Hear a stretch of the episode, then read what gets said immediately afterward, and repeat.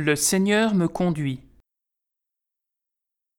Le roi David a été librement choisi par Dieu pour être le grand roi d'Israël, le Messie, c'est-à-dire celui qui a reçu l'onction royale.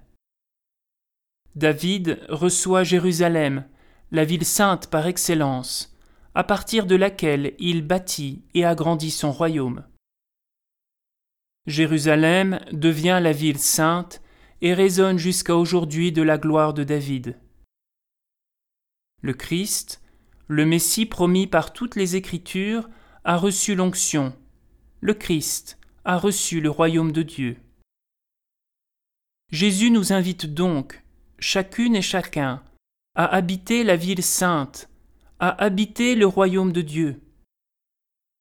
Dans cette cité de Dieu, nous ne sommes pas sur cette terre des sujets passifs à la merci d'un roi despotique, mais bien plutôt des citoyens actifs.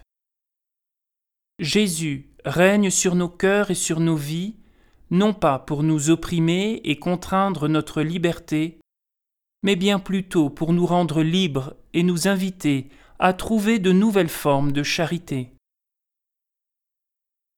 Bien des voix s'élèvent pour nous dire que le royaume de Dieu ne tiendra pas, qu'il s'écroulera, emporté par l'argent, la méchanceté des hommes, les guerres et les souffrances. Les images qui défilent sur nos écrans pourraient bien donner raison à ces voix de malheur. Mais ce royaume de Dieu tient bon, siècle après siècle, car son roi n'est pas un roi à la manière des rois humains. Il est doux et humble de cœur. Il est là pour servir et non pas pour être servi. Le Christ est l'exemple que nous devons suivre, l'exemple qui renverse les valeurs apparemment établies de ce monde.